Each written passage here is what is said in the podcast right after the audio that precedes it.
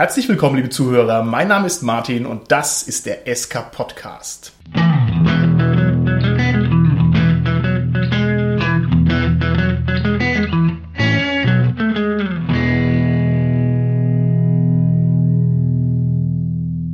Wir beschäftigen uns heute mit Call of Cthulhu. Wir gucken uns die neue Regeledition an. Ich denke, das ist ein Thema, da können wir wunderbar was herausholen. Und mit mir im Studio sind meine Gäste, der Robert, die Sarah und der Mario. Hallo, hier ist der Robert. Hi, hier ist die Sarah. Und der Mario, hallo. Eine neue Regeledition kommt raus, aber wir drehen die Folgen, die wir senden, normalerweise mit ein bisschen Vorlauf. Das heißt, wir versuchen jetzt, diese Folge dann zu releasen, wenn in Deutschland die Cthulhu-Version aufs Deutsche übersetzt rauskommt. Also den Zeitrahmen versuchen wir so ungefähr zu treffen. Wenn es klappt, prima. Wenn es nicht klappt, naja, gut, kann man auch nichts machen. Liebe Sarah, für wen ist denn unsere heutige Folge interessant zum Anhören? Also eigentlich ist sie für alle interessant, die sich für Cthulhu grundsätzlich interessieren. Das heißt für die, die schon die vorherigen Versionen angespielt haben oder lange Zeit gespielt haben, für die, die noch nicht wissen, ob es sich lohnt, die neue Edition zu erwerben. Ja. Aber auch für alle, die vielleicht mal einfach ein neues Regelsystem kennenlernen wollen. Richtig, genauso für Neueinsteiger ist das auch ganz gut. Die Folge ist für uns insofern ein bisschen schwierig, als sich natürlich die Zielgruppen nicht wirklich überschneiden. Also ein Neueinsteiger würde jetzt von so einer Regeledition was ganz anderes wissen wollen, als jemand, der schon lange Cthulhu spielt und dementsprechend eher wissen will, was jetzt hier besonders neu ist oder was jetzt anders ist. Und wir haben uns überlegt, dass wir das Ganze sozusagen in einer Mischform angehen. Also unsere Serviceleistung besteht darin, dass wir uns diesen riesen Schinken äh, mit 450 Seiten mal konzentriert angeguckt haben. Und ich denke, wer sich also diese Folge anhört, der erspart sich, diese 450 Seiten erstmal selber lesen zu müssen. Und ich glaube, das ist sozusagen der Hauptprofit. Würdet ihr mir da zustimmen? Ja, es sind sogar zwei Riesenschinken, wenn man das Players Handbook mitrechnet. Richtig, das Players Handbook, sehr gut. Ja, du wirst uns dann vielleicht was dazu erzählen. Ich habe hier, ich weiß auch nicht, ich komme immer gar nicht so zu Rande mit den Leserbriefen, die sich hier auftürmen. Ich, hier einer ist ganz oben, ich gucke mal gerade, was da steht. Ähm, das ist ein Leserbrief, der geht an dich, Robert. Okay. Und hier möchte jemand wissen, lieber Robert, was mich schon lange plagt, wie spricht man eigentlich folgendes Wort aus? C-T-H-U-L-H-U. Wie spricht man das aus? Gedullu. Sarah, wie würdest du das aussprechen? Das ist eine ernste Frage. Wir haben hier einen Fan, der will es wissen. Eigentlich würde ich sagen Cthulhu. Cthulhu, okay. Mario, wie würdest du es aussprechen? Cthulhu, ja. Seid ihr euch da ganz sicher? Ich meine, es ist ja kein deutsches Rollenspiel. Was sagt ihr denn zum Beispiel zu Cthulhu? Ist das richtig? Ich würde sagen, die englische Sprache hat insofern keine Relevanz, äh, weil das ist ja kein englisches Wort. Es mag ein englischer Autor gewesen sein, englischsprachiger, Okay, der das okay. äh, gemacht hat, aber ich glaube, Lovecraft war schon immer darauf bedacht und deswegen hat er so viele Zungenbrecher, das eben nicht wirken zu lassen wie die Sprache, die er eigentlich spricht. Also das heißt, wir sind uns vielleicht einig, Cthulhu ist wohl falsch. Ich sage immer Cthulhu, aber es ist verkehrt, ne? Weil man kann es ja nicht einfach deutsch aussprechen, wie es da steht. Aber Cthulhu ist wohl auch verkehrt, weil es ist ja kein englisches Wort. Also wie spricht man es denn jetzt richtig aus? Also Das muss ich wissen nur die großen Alten. Na, jetzt muss ich doch mal nachfragen. Hat nicht sogar Lovecraft in seinem einen Werk beschrieben, wie man das Wort ausspricht? Sarah hervorragend. Und natürlich habe ich das auch hier dabei, ja, was der gesagt hat. Interessanterweise schreibt der gute Lovecraft zu der Aussprache von diesem Namen folgendes. The first syllable is pronounced gutturally and very thickly. Und er möchte also noch nicht mal das Schriftbild haben, sondern ein Wort, das steht hier als Klullo. So. Und das muss man wohl so aussprechen, also Kl- Klull. Also Klull ist wohl die erste Silbe, ja. Und äh, hier steht- heißt, the U is about like that in full, Klull, ne? And the first syllable is not unlike klull in sound, hence the H represents the guttural thickness. Das heißt, dieses H in, in klullu, das spricht man gar nicht. Verrückt, oder? sozusagen. Ein stummes H. Wollen wir jetzt die ganze Folge klulhu sagen? Oder wollen wir darauf Bitte nicht. verzichten? Ich finde das Mir würde das schwer fallen. Mir ja. wird es nämlich auch ein bisschen schwer fallen. Das heißt, vielleicht einigen wir uns darauf, dass wir sagen können, wie wir Bock haben. Weil ich, ich befürchte auch, ich möchte gerne Cthulhu sagen, auch wenn es halt mega falsch ist. Würdet ihr mir das nachsehen? Ich denke auch, die Zuhörer sehen uns das nach, wenn wir das. Ja, oder die lachen Wir, sich halt wir schick. erteilen uns einfach jetzt selbst Absolution. Immerhin haben wir das Ganze jetzt wissenschaftlich erörtert. Äh, naja, äh, Google wissenschaftlich. Also ne, quasi wie viel Wissenschaft, Googleschaftlich. äh, Googleschaftlich, wie viel Wissenschaft geht in vier Sekunden tippen am äh, Keyboard.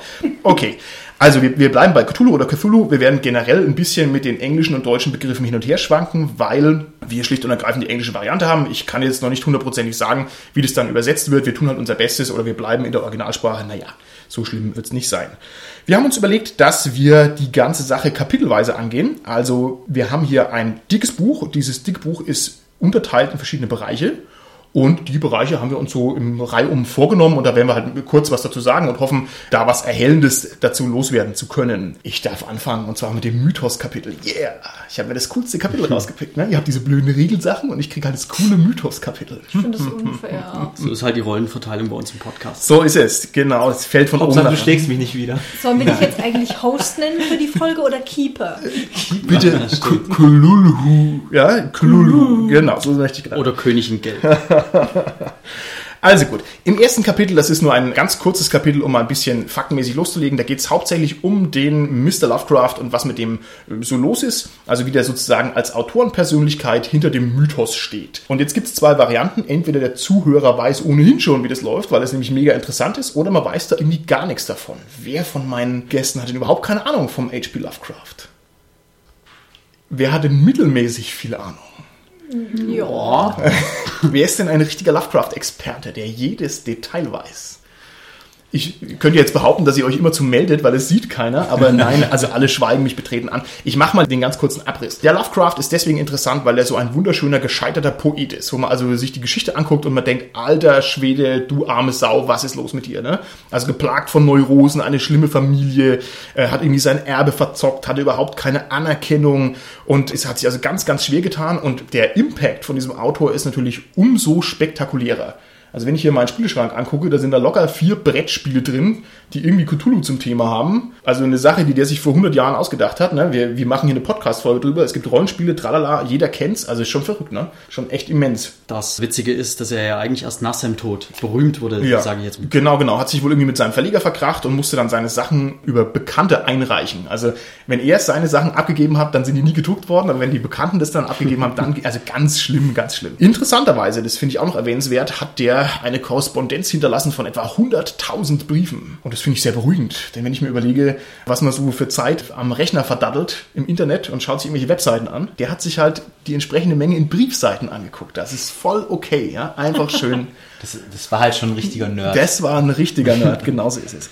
Naja, und das ist halt auch eine total andere Zeit. Also der war so ein alter Aristokrat, so ein alter britischer, glaube ich, und er hat sich also sehr schwer getan mit dem Verlust seines Status, seines Vermögens und war dann gezwungen, sozusagen mit den armen Leuten zu leben und hat sich also Zeit seines Lebens davor geekelt, vor allen, die irgendwie anders waren und hat also die sagen wir mal, die, die, diese rohe Vitalität von irgendwelchen Immigranten sehr gefürchtet und so. Und wenn man sich da ein bisschen die Hintergrundgeschichte anguckt, das ist unglaublich interessant, weil man schmeckt und hört schon so ein bisschen raus, wo diese ganzen Horrorimpulse herkommen. Also Krankenhaus, Irrenhaus, Armut und so weiter. Also super, super spannend. Ja, und in letzter Konsequenz ist das die Basis für den Mythos. Jetzt frage ich euch doch gerade mal, könnt ihr mir in drei Sätzen erklären, was sind die Kernaspekte des Cthulhu-Mythos? Mario. Dinge, die jenseits unserer Vorstellungskraft liegen, zeigen uns auf, wie mickrig und klein wir doch in diesem Universum und unbedeutend wir sind und Ja. daran zerbrechen wir. Absolut richtig. Das ist also ein zentrales Ding. Die Welt, wie wir sie wahrnehmen, ist belanglos. Ne? Und eigentlich sind wir sozusagen ein Spielball von unglaublich fernen Entitäten, von schrecklichen Gewalten, die uns ignorieren, die uns noch nicht mal irgendwie was Böses wollen, sondern wir sind so unwichtig, dass es egal ist.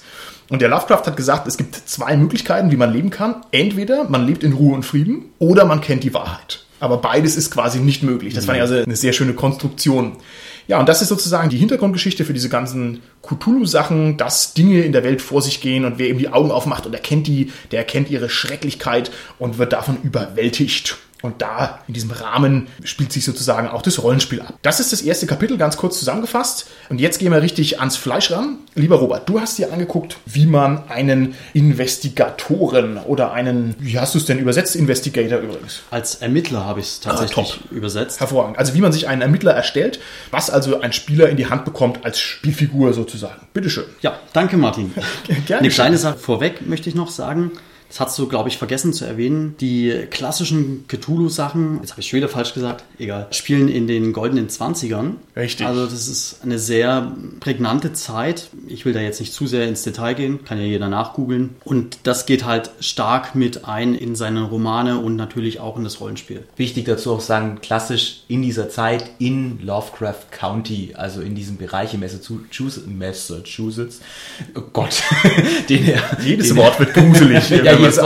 Ähm, den er quasi definiert hat um Arkham herum. Genau, es gibt natürlich auch noch andere Adaptionen, die dann in der Moderne spielen oder gar in der Zukunft. Aber wir behandeln jetzt erstmal primär den klassischen Bereich in den 20. Und es ist vor allem deshalb, wenn du mir den Einwurf gerade noch gestattest, auch interessant, weil es so eine schöne, reizvolle Zeit ist. Ja. Also man spielt ja eher Rollenspiele im Mittelalter, in der Zukunft oder irgendwas abgedrehtes, aber die 20er sind einfach so eine coole Zeit, es macht gleich Bock, da irgendwas zu spielen, finde ich. Ja, geht mir genauso. Ich habe mich, wie gesagt, um die Charaktererstellung bemüht. Da gehe ich ganz am Anfang erstmal darauf ein, was ist denn eigentlich ein Ermittler? Was denkt ihr, Mario? Also ich denke, so wie wir uns vorher über den Mythos unterhalten haben, könnte man wahrscheinlich als erstes Attribut einfach sagen, jemand, der die Wahrheit kennt in irgendeiner Form, wenn es nur ein kleiner Funke davon ist. Oder der der Wahrheit hinterher geiert, ne? also der eben nicht komfortabel in seiner Unwissenheit lebt, sondern der sagt, nein, ich lüfte den Schleier. Ist das so richtig? So würde ich es im Prinzip auch sehen. Also eine Person, die vergessene Orte entdeckt, sich Wissen aneignet, welches vielleicht besser im Verborgenen geblieben wäre. So interpretiere ich das immer und so spiele ich eigentlich auch die Charaktere aus. Dabei würde ich noch anmerken, wenn man an Rollenspielcharaktere denkt, dann fällt einem immer zuerst das Wort Held ein. Irgendwie, man verkörpert einen Helden. Und ich finde gerade bei Call of Cthulhu oder Cthulhu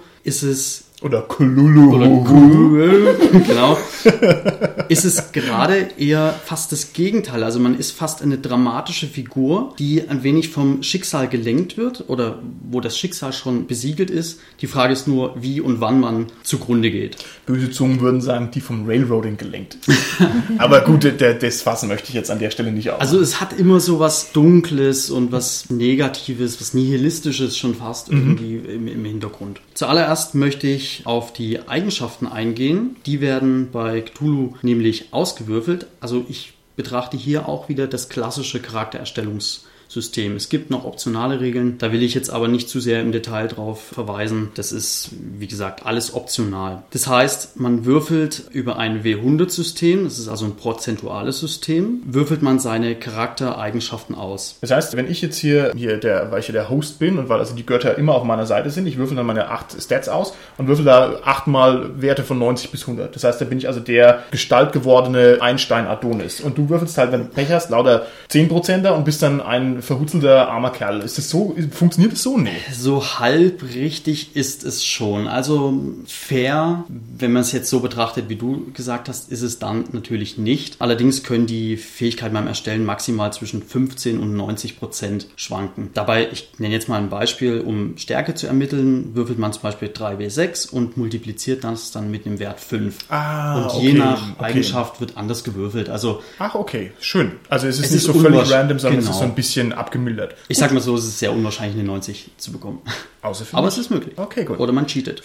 Vielleicht mal eine Anmerkung, was mir so auffällt, wenn ich die Liste höre. Es ist doch ungewöhnlich, im Vergleich zu anderen Rollenspielsystemen sind die Werte beispielsweise sehr körperlich oder geistig fixiert und da ist irgendwie alles gemischt. Die Größe spielt da mit Ja. rein, die Bildung, das Glück, das sind alles irgendwie so, finde ich, recht ungewöhnliche Kombinationen. Wobei, du hast den Bereich angeschaut mit der Charaktererschaffung. Ich kenne es halt aus dem deutschen Tulu. Das sind primäre und sekundäre Attribute. Also manche Attribute bilden sich aus den Primärattributen, oder? Ist das, da auch Das, so? das kommt noch, das sind, sind dann sowas wie Bewegungsrate oder äh, was haben wir noch, Lebenspunkte. Also die werden dann nach wie vor noch berechnet. Aber du hast recht, Sarah, das ist mir auch aufgefallen und das möchte ich auch ein bisschen als Kritikpunkt anmerken. Sachen wie Bildung und Intelligenz, das kann sich schon ein wenig beißen. Also ich kann zwar einen gebildeten Professor spielen, der hat jetzt 80 Punkte auf Bildung, aber dann hat er nun einen Intelligenzwert von 20. Lässt sich das vereinbaren? Ich finde nicht. Ich denke bis zu einem gewissen Grad schon. Es ist natürlich unwahrscheinlich, dass es so ist, aber wir kennen doch alle jene Menschen, die unglaublich viel Wissen in sich versammeln und es einfach nur auswendig lernen, aber keinen Transfer leisten können. Das wäre für mich so ein Kerl. Der hat eine Birne voller unnützes Wissen. Telefonbuch auswendig gelernt. Ja, so ungefähr. Ja, okay. kann, kann damit umgehen, hat damit umgeschnitten, hat damit auch eine Stellung erreicht. Ah. Ist aber eigentlich, wenn es wirklich darum geht, ein Problem zu lösen, erstmal ein bisschen aufgeschmissen. Obwohl er das Ganze wissen. Aber im Regelbuch definieren die zum Beispiel Intelligenz auch mit Erinnerungsfähigkeit. Und das widerspricht sich dann wieder mit der Bildung, Ja. weil dann kann ich mir nichts merken und dann ja, kann ich auch nichts wiedergeben. Aber egal, wollen wir uns da jetzt nicht zu lang dran festhalten. Als nächstes würfelt man dann das Alter aus. Als nächstes kommt meiner Meinung nach der fast wichtigste Punkt der Charaktergenerierung. Das ist nämlich die Wahl des Berufes bzw. der Tätigkeit. Denn die definiert ganz klar die Hintergrundgeschichte.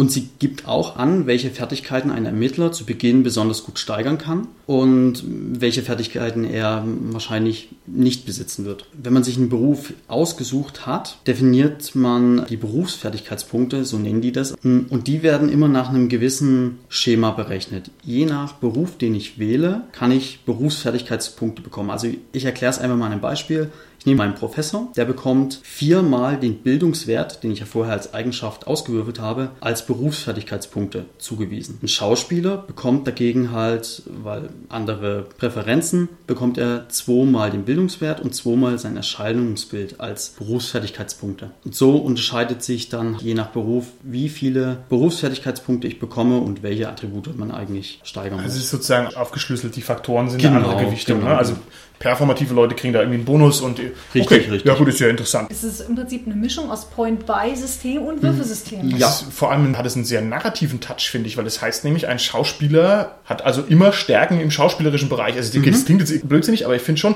dass das eine sehr starke Steuerung ist, weil ich könnte ja auch sagen, oh, mein Schauspieler ist ein gescheiterter Schauspieler und kann das irgendwie gar nicht, aber hier kann man sich dann darauf verlassen, dass der ein bisschen was drauf hat, ne, sozusagen. Also der Professor ist auch kein Idiot, weil er eben viele Sachen dann Ja gut, du musst ja, die, musst ja die Punkte noch verteilen und wie du sie dann verteilst, Okay. bleibt auch ein bisschen dir überlassen. Also es könnte trotzdem der gescheiterte Schauspieler sein, das Ja. ist absolut möglich. Ist Ja. es Vor allem, möglich, ja. man sollte auch beachten, der Beruf kann sich verändern im Laufe Ja. der Kar Karriere des äh, Ermittlers.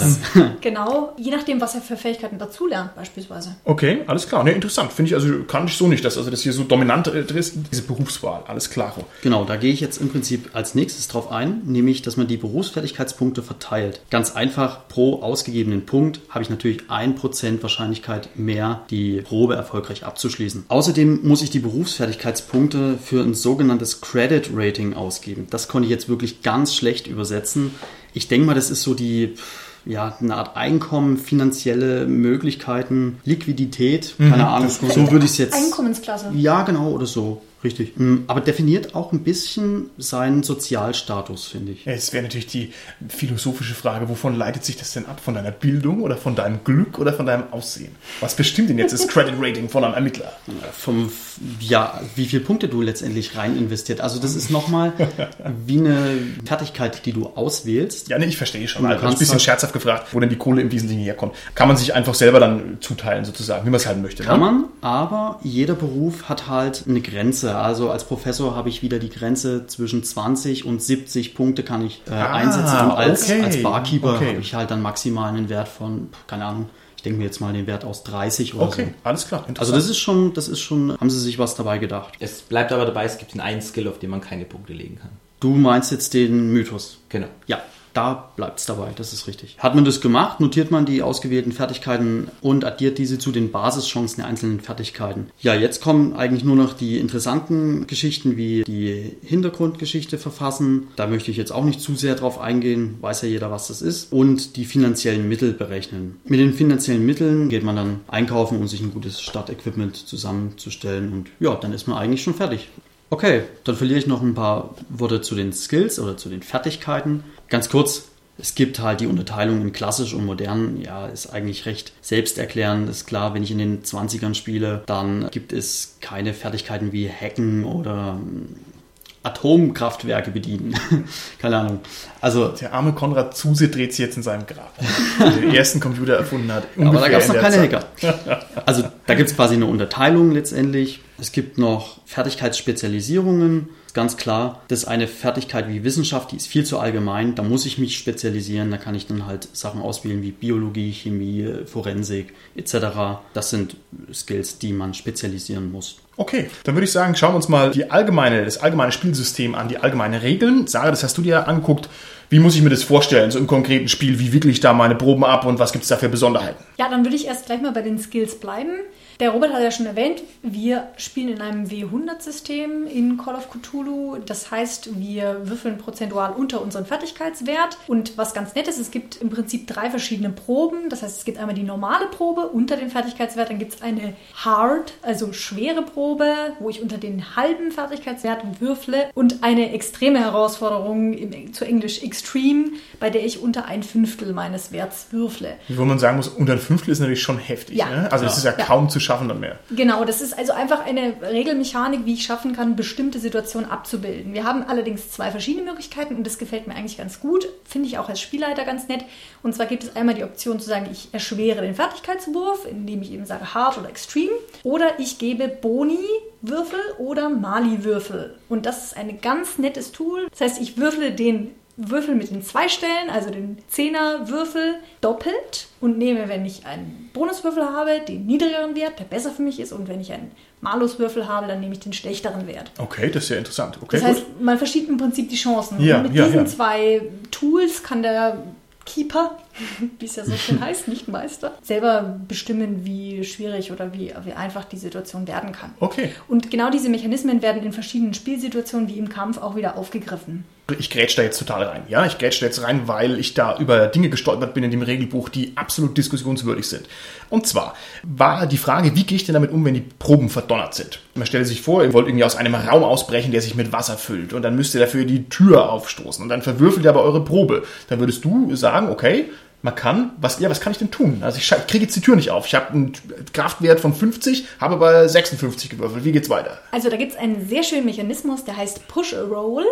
Das heißt im Prinzip, ich bekomme die Chance, meine Fertigkeiten nochmal zu würfeln, allerdings mit der Gefahr, dass wenn ich sie nicht schaffe, dass sie dann katastrophal daneben geht. Oder eben so, wie es dem Keeper gerade gefällt. Okay, hervorragend. Also das heißt nicht nur ertrinken, sondern noch viel katastrophaler. Was wäre denn dann noch katastrophaler als ertrinken, liebe Sache? Kann zum Beispiel sein, dass der Spielleiter äh, sagt, er möchte der Gruppe einen langfristigen Schaden zufügen, indem er bestimmte Gegenstände verschwinden lässt, kaputt gehen lässt, indem ein NPC stirbt.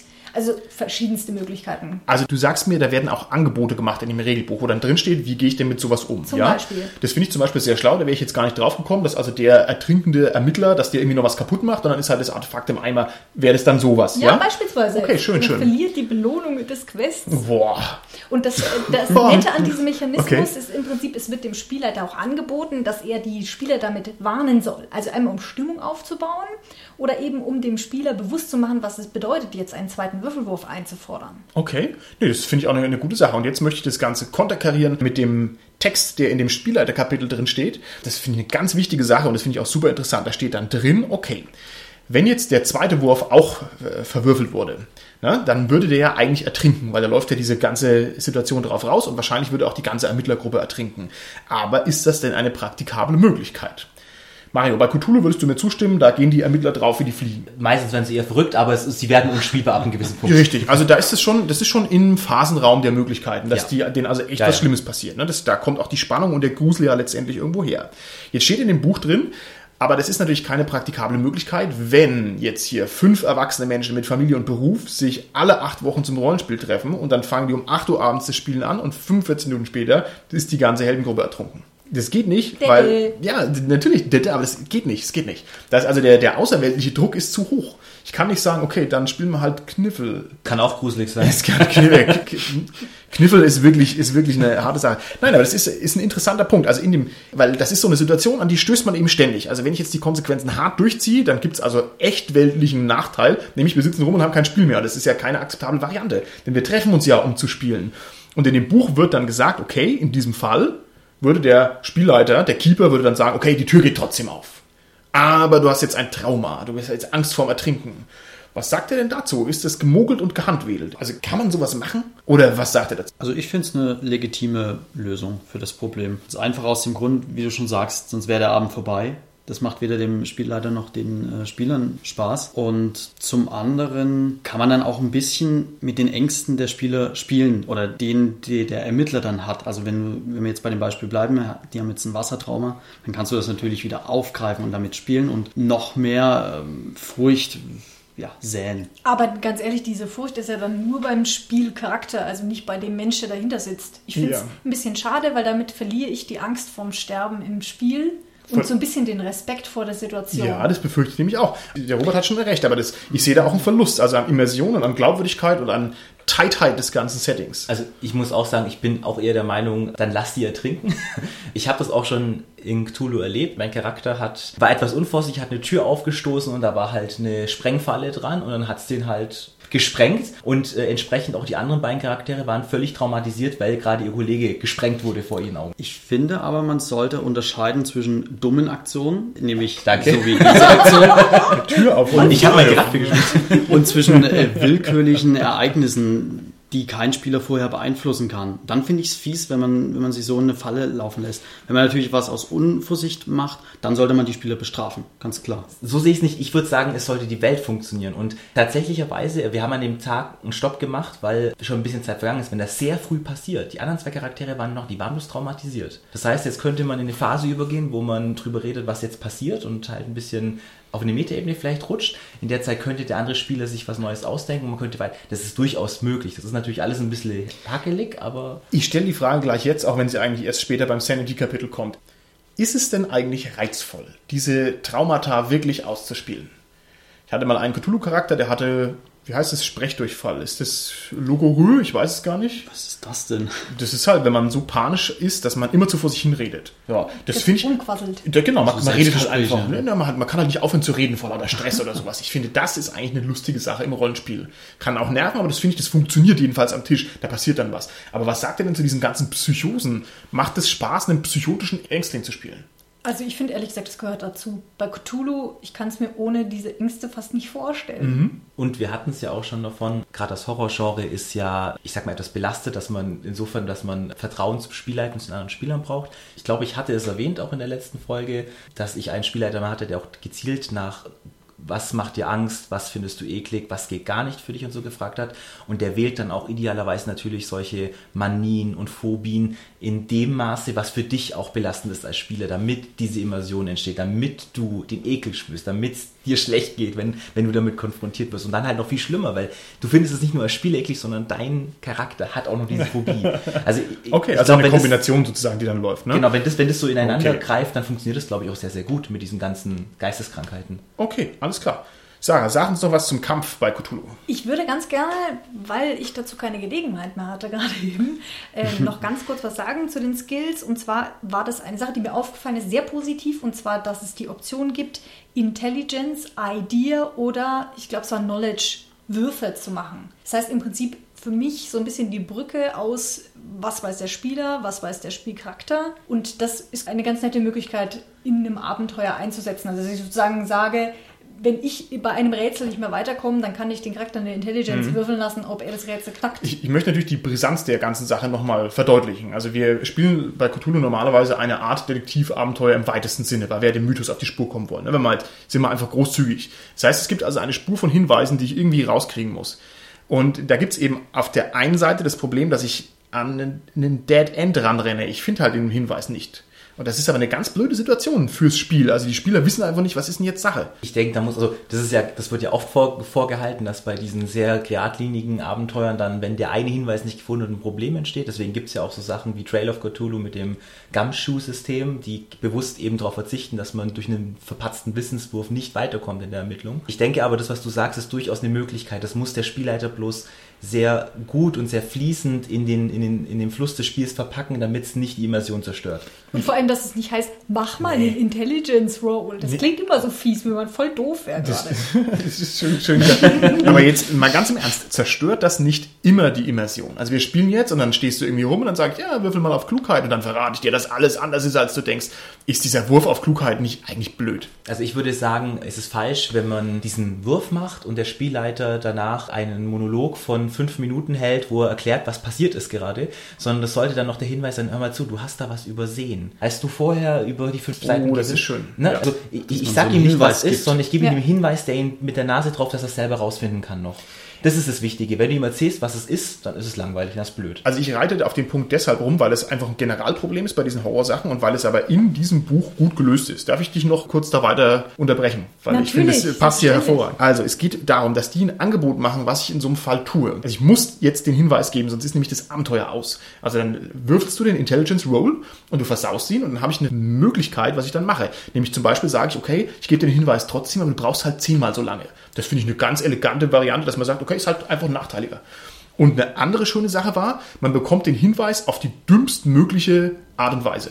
Also, die hatten so ein schönes Beispiel, ich möchte es nur in zwei Sätzen sagen. Man ist in der Bibliothek und der Bibliothekar ist ein heimlicher Kultist. Und das würde jetzt der Mario durch seinen überlegenen Intelligence Roll einfach rausfinden. So, oh mein Gott, der hat ja das Zeichen vom gelben König auf der Stirn oder so, ne? Aber wenn du den Wurf versaust, und zwar ordentlich versaust, und am besten auch noch den Push-Your-Luck-Wurf auch noch versaust, dann kriegst du das eben dann raus, wenn du merkst, oh, hier sind aber ganz schön viele Leute in der Bibliothek und die haben ja alle Kapuzen auf. Und der eine dreht gerade das Türschild von Open auf Closed. Und die haben ja alle Messer in der Hand. Und dann sagst du, oh mein Gott, das sind ja Kultisten, weil dann geht's dir an den Kragen. Ne? Das finde ich eine schöne Lösung. Also für dieses generelle Problem, Das stimmt, ja. wie man eben damit umgeht. Also dann ist einfach die Situation äh, sehr viel schlechter. Okay, sorry für die lange Unterbrechung. Kein Problem. Zurück zu den Regeln. Äh, wir hatten es vorhin schon, das Thema Lack. Es gibt hier vorgesehen im System eine ganz einfache Regel.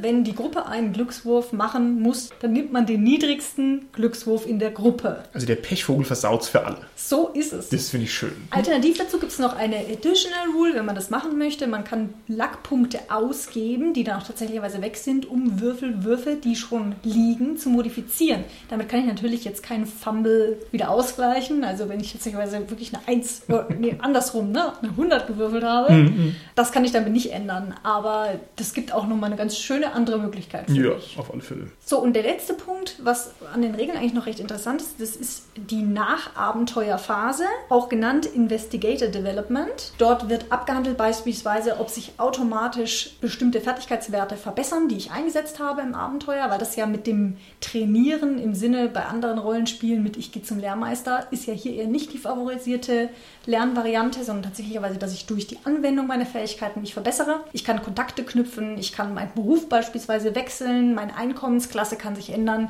Und so ist es sehr variant aufgebaut, Das wie nach so einer lächerlich. Kampagne oder nach einem Abenteuer sich das verändern kann. Ich krieg raus, es gibt ein Jala Hotep, ändert sich meine Einkommensklasse. Und im nächsten Abenteuer kriege ich raus, es gibt, ja. Nein, aber zum Beispiel die Börse crasht. Ah, okay, schöne und ich Idee. war auf dem Parkett und jetzt auf einmal habe ich keinen Job mehr. Ist das denn die einzige Möglichkeit, seine Fertigkeiten zu steigern? Oder gibt es noch ein klassisches Erfahrungspunktesystem? Also tatsächlicherweise ein Abenteuerpunktesystem gibt es so nicht. Sondern man kann zum Beispiel in eine Bildungseinrichtung gehen und sich dort fortbilden lassen. Das kostet mich dann eher Zeit. Und danach bekomme ich dann eine zufällige Anzahl an Fertigkeitspunkten dazu. Also wie im richtigen Leben, Zeit und Geld. Richtig. Und halt auch wie im So richtigen ist es. Leben, du kriegst halt was Zufälliges dazu. Das hat äh, nicht Ja, genau. notwendigerweise das, äh, was man eigentlich lernt. Aber als Zertifikat. Gibt es immer noch das Häkchen setzen? Also ich kenne das eben wieder aus der deutschen Version. Ja, das ich ja. mach's gut, ich mache was gut und deswegen kriege ich die Chance am Ende des Abenteuers, das zu steigern. Genau, also es ist im Prinzip Mhm. genau das System. Jede Fähigkeit, die ich einmal erfolgreich angewendet habe im Abenteuer, darf ich mir markieren. Und nach dem Abenteuer darf ich dann würfeln, ob jede dieser Fertigkeiten steigt. Mit dem Würfelwurf, dass ich sage, ich würfel einen Skillwurf und wenn ich ihn nicht schaffe, dann verbessert sich meine Fertigkeit. Okay, dann sage ich jetzt noch ein paar Punkte zum Kampfsystem.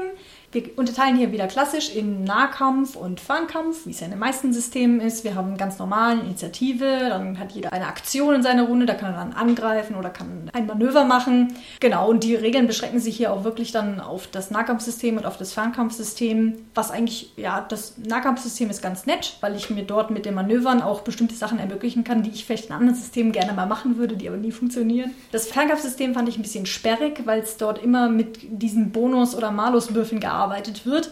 Das heißt, wenn die Reichweite steigt, dann muss ich einen schwierigeren Wurf machen. Das ist wieder dieses System Hard oder Extreme. Aber ansonsten bekomme ich halt für alles Mali- oder Boni-Würfel und die muss ich gegeneinander aufrechnen. Ich stelle mir das jetzt recht unhandlich sperrig vor. Aber ich denke, das muss man mal ausprobieren, wie es dann tatsächlicherweise im System Ich fand Feuerkämpfe bei Cthulhu ohnehin immer schwierig, muss ich sagen. Es ist auch kein so Geballersystem in dem Sinne. Also irgendwer hat immer eine fette Knarre dabei, aber so richtig Feuergefechte, Ja. ich weiß es nicht. Also Ich kenne die meisten Runden, die ich gespielt habe, hat meistens fast alle unbewaffnet. Ich Ja, wollte aber gerade fragen, so viel kämpft man eh nicht. Außerdem hat es eh keinen Sinn, auf äh, Ja. das Mythoswesen zu Das ist feuern. Das genau ist das völlig ist- sinnfrei. Zwei Punkte, die ich hier noch lobend erwähnen möchte, ist einmal, es gibt Flowcharts für die Abläufe im Nahkampf beispielsweise und wie der, die Schadensvergabe stattfindet. Das finde ich ganz hilfreich. Das fehlt mir manchmal in anderen Systemen. kann ich zustimmen, fand ich auch klasse. Habe ich auch gedacht, wow, gute Flowcharts, wunderbar. Ja. Gibt es leider nicht für den Fernkampf. Da gibt es nur die Auflistung Mali-Boni-Würfel. Deswegen finde ich es auch, es passt irgendwie nicht so, wie, wie halt in Nahkampf abgehandelt wird. Da passt es nicht ganz so dazu. Und die zweite Sache, die ich noch erwähnen wollte, war, es gibt andere Formen von Schaden. Und das fand ich auch mal schön zu sehen. Beispielsweise, was passiert, wenn ich von einem Auto angefahren werde. Oder was passiert, wenn ich aus dem Fenster falle. Da gibt es halt Vorschläge, wie ich das schadensmäßig abhandeln kann. Okay, sehr schön. Finde ich ganz nett. Ja, klingt auch gut.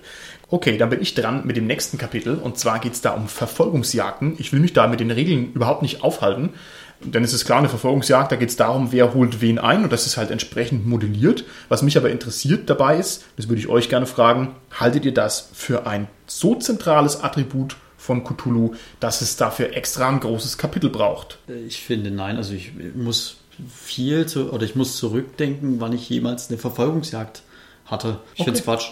Also ich sag Jein, aus dem einfachen Grund, ich muss noch mal kurz fragen, dass du nicht bloß Autoverfolgungsjagd, sondern jegliche Form von Verfolgungsjagd abdecken. Und da ist der Punkt, ich renne halt doch mal vom Mythoswesen weg. Ich renne halt doch mal von den tiefen Wesen weg, die da jetzt auftauchen. Ich renne mal vor dem verrückten Axtmörder weg. Ich, ich renne eigentlich ziemlich oft vor etwas weg. Und es könnte durchaus interessant sein, dafür eine Mechanik zu haben, um das ein bisschen zu formalisieren.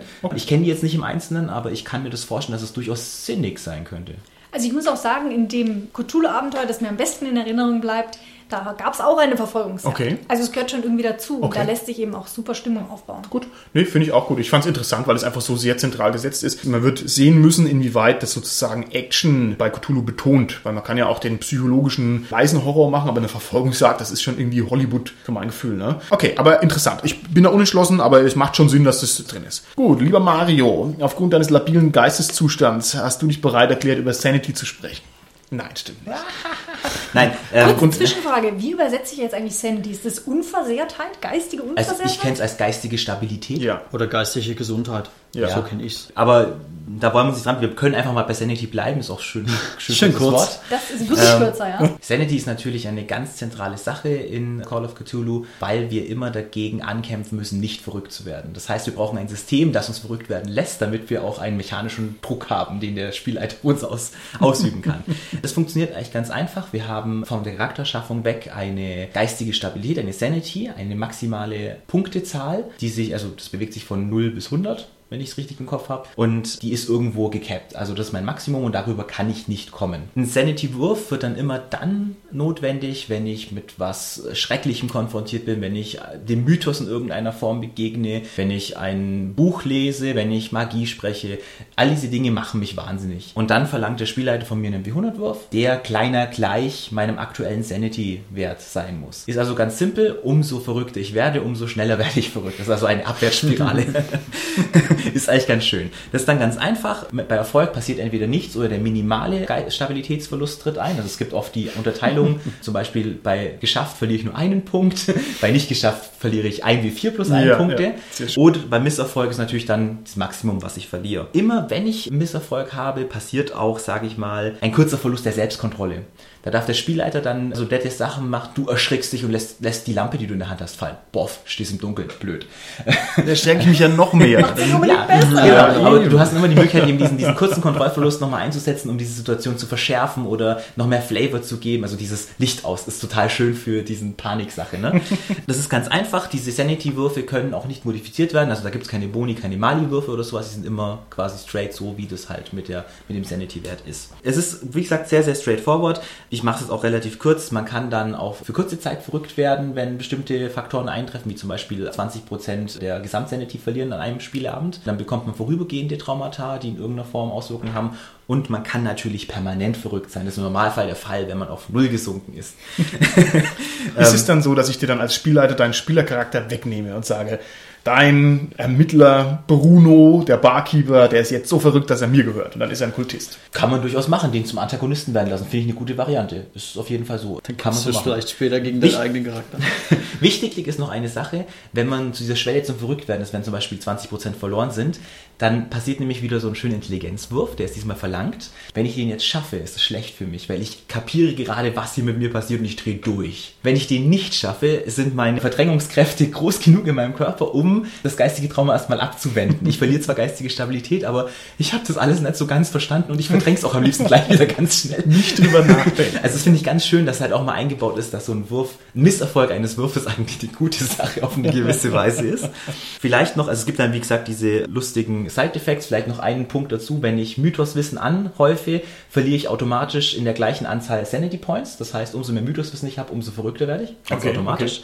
Und noch die letzte Sache, ich kann natürlich Sanity auch wieder zurückerlangen. Das gibt vier Punkte ganz schnell. Der Keeper kann mir die awarden als Belohnung, wenn ich die Welt gerettet habe. Mal, ja gut, wann passiert das schon? Okay, das ist aber interessant, finde ich gut. Ne? Wenn Also, ich- ah, wir sind nicht hilflos, heißt Ja, man das hat jetzt vielleicht wirklich was geschafft und das, das gibt mir wieder Okay. geistige Stabilität zurück.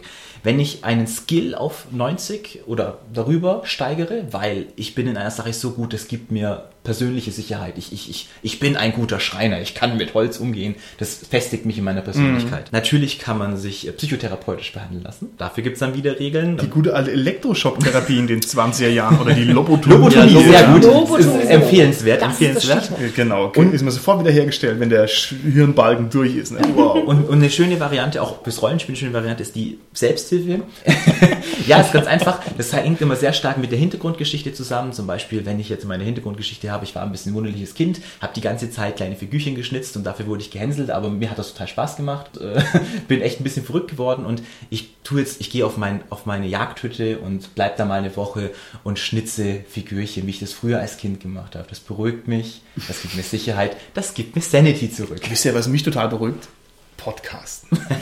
Deshalb mache ich hier auch mit euch den Podcast, um meine Sanity wiederherzustellen. Okay, wunderbar. Ich würde sagen, Magie können wir vielleicht ganz kurz abhandeln. Also Magie bei Cthulhu ist was Böses. Wer zaubert, verliert geistige Stabilität, weil man nämlich die Kräfte der äußeren Sphären für sich in Anspruch nimmt und das ist für die Sterblichen einfach nicht gedacht. Ne? Und da gibt es also eine Reihe von Sprüchen und sehr eng mit dem Mythos verwoben. Kann man das so sagen oder gibt es da von eurer Seite aus irgendwelche Einwände? Korrekt. Okay, wunderbar. Jetzt haben wir uns überlegt, als kleinen Gag, dass wir die Szenarios, die in diesem Grundregelwerk mit drin sind, dass wir die jetzt nicht besprechen, sondern dass wir die stattdessen einmal tatsächlich spielen. Und zwar möglichst by the book. Und zwar möglichst mit all den Vorschlägen, die da drin sind. Und dass wir danach eine Folge machen und mal darüber berichten. Ich kann noch nicht versprechen, dass es wirklich klappt, aber das ist mal unser Plan. Vielleicht ist das ja ganz erhellend und vielleicht können wir dann auch ein bisschen die Sachen auch kritisieren, ob das denn so funktioniert oder ob es nicht funktioniert. Okay, Gibt es von eurer Seite aus noch abschließende Worte? Dinge, die ihr kritisieren wollt, die ihr gut findet? Allgemeine Überblicksgeschichten? Ja, weil du gerade bei der Kritik bist, das muss ich wirklich ankreiden, die Übersichtlichkeit in den Büchern, also Vielleicht ist zu sagen, es ist unglaublich viel noch an Büchern und Monstern und Zeug drin. Das ist cool, weil viele Möglichkeiten für den Spielleiter da sind, aber man muss ein bisschen gucken, man muss schon ein gewisses Mythoswissen mitbringen und sich mit den Sachen beschäftigen und vielleicht darüber hinausarbeiten, um das wirklich gut einsetzen zu können. Also sehr viele Listen, sehr viele Aufzählungen, das macht es schwierig. Also man, das ist für den Spielleiter auf jeden Fall schon eine Sache, wo sich einarbeiten muss. Ich finde diese, diese Zusammenfassungen zum Schluss sehr gut. Diese Flussdiagramme hast du schon gesagt, Sarah. Ja. Die sind klasse und da sind auch noch viele Tabellen hinten dran. Das hat mir sehr gut gefallen, einfach weil das so das schön kompakt einfach nochmal darstellt. Ich glaube, das ist handelsüblich, aber das fand ich trotzdem sehr gut. Ich muss allerdings sagen, trotz allem, auch wenn diese Übersichtsdiagramme sehr gut sind, fand ich das ganze Regelwerk ein bisschen unübersichtlich. Da waren viele Querverweise auf andere Kapitel ganz häufig. Also ich hatte so das Gefühl, es wäre von der Logik her, wie das Buch aufgebaut sein müsste, nicht ganz ideal. Ja. Man müsste eigentlich ein paar Kapitel anders hinschieben, dass das Ganze einen Fluss erhält. Absolut. Ja, und viele Texte haben sich auch gedoppelt. Also einmal in dem Players Handbook und in dem normalen Regelwerk, die waren eins zu eins übernommen und da hätte man sich das irgendwie sparen können. Ja. Was aber auch Sinn macht, weil der Spielleiter braucht ja eigentlich das große Ding. Die Spieler haben nochmal das kleine Ding, also haben sie kein doppeltes Buch. Also von der Logik stimmt schon.